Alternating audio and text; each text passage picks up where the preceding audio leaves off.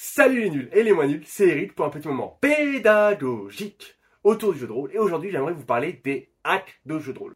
Un hack de jeu de rôle est un jeu de rôle qui va être produit sur la base d'un autre jeu. On va prendre un jeu de rôle, n'importe lequel, et on va le hacker. To hack en anglais, ça veut dire pirater hein, pour le piratage informatique, mais ça peut aussi vouloir dire bidouiller, bricoler. Hacker un jeu de rôle, ça va être modifier ce jeu que ce soit ses règles du jeu, son système de résolution, comment il fonctionne, ou son univers, son lore, son fluff, son background, appelez-le comme vous voulez, mais son cadre de jeu, on va modifier soit l'un, soit l'autre, soit les deux, de manière suffisamment impactante pour en faire un autre jeu.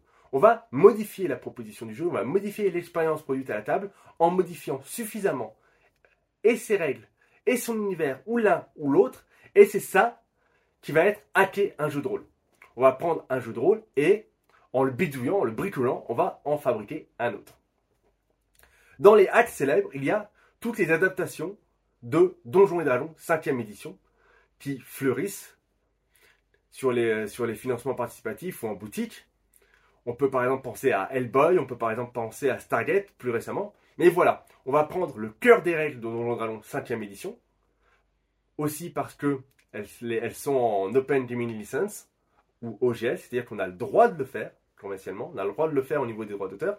On va prendre ce cœur des règles et on va changer les compétences, on va changer les classes, on va garder le principe des six caractéristiques, on va garder le principe des classes, des niveaux, bref, on va changer suffisamment de choses pour proposer une nouvelle expérience. Ça sera plus du médiéval fantastique, ça sera de la science-fiction ou du super-héros. Et on va hacker Donjons Dragons 5 pour en faire d'autres jeux. On peut également penser à tous les jeux propulsés par l'Apocalypse, qui, avant d'être une famille de jeux reposant sur des mêmes principes de game design dont j'ai déjà parlé ici, étaient tout simplement, à la base en tout cas, des hacks de Apocalypse World de Vincent Baker. Pourquoi est-ce qu'on hack un jeu de rôle? En tant qu'auteur, concepteur, game designer, créateur de jeux, ça va déjà m'apporter une facilité de conception plutôt que de créer un système de A à Z. Ça sera certes plus de boulot que de prendre un système générique et de juste l'adapter, que ce soit Fate, Savage World ou d'autres. Mais ça va quand même me demander moins de travail de créer mon système de A à Z. Surtout que le jeu original a déjà été publié, en général, lorsqu'on le hack. Il a déjà été testé, retesté, playtesté.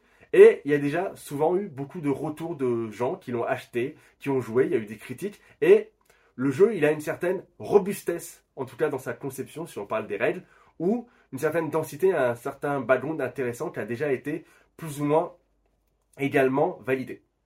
Du coup, se baser là-dessus nous permet, en tant que concepteur, d'avoir une assise relativement solide sur laquelle travailler.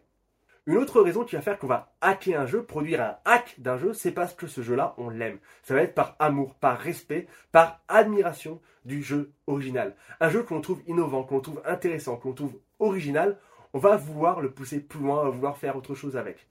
J'ai beaucoup parlé ici et là de Sonia et Conan contre les ninjas, qui est un jeu formidable. Eh bien, on a envie de faire du Robocop contre les punks, on a envie de faire de Rambo contre Toulouse, on a envie d'élargir le, sujet, d'élargir le propos et de prendre ce qui avait marché dans le jeu original et de l'emmener ailleurs ou de l'emmener plus loin.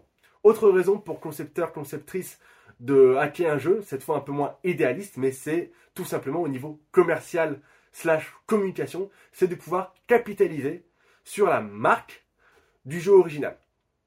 Il est plus facile, à mon humble avis, de ce que j'ai pu voir des différents financements participatifs ou euh, projets sur Rich.io, mais il est plus facile, selon moi, de vendre un projet, un produit, un livre, un jeu, qui va être adapté de Donjon Dragon 5ème édition, voire propulsé par l'Apocalypse, plutôt qu'un système maison que personne ne connaît et que les gens vont découvrir à l'aune du projet.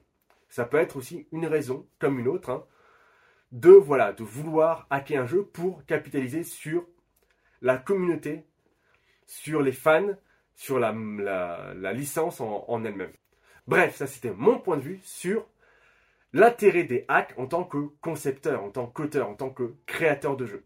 Lorsque l'on ne crée pas de jeu, mais qu'on veut jouer à des jeux ou faire jouer, qu'on soit MJ ou joueur-joueuse, peu importe, les hacks ont aussi leur intérêt.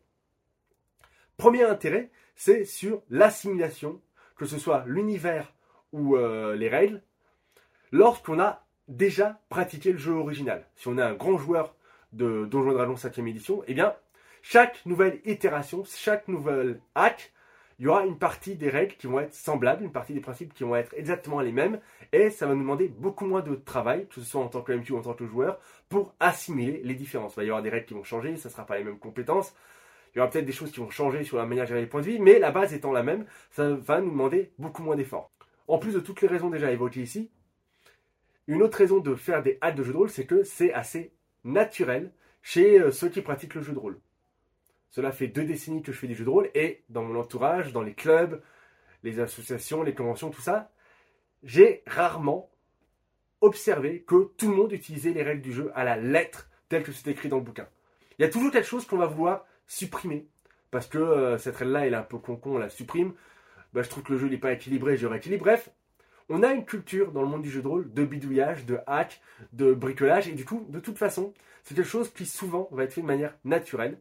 Alors pourquoi pas aller plus loin et proposer vraiment un hack du jeu, quoi. Plus que des règles maison, plus que des bidouillages qu'on fait à notre table au fur et à mesure et, qu'on teste et qu'on reteste et qu'on assimile. Pourquoi ne pas faire votre propre version de votre jeu de rôle génial avec vos règles maison, avec votre setting maison? Voilà, c'est quelque chose qui vient assez naturellement. Donc pour toutes ces raisons-là, et sans doute pour d'autres que j'ai oublié, mais n'hésitez pas à les mettre dans l'espace commentaire, c'est cool de faire des hacks.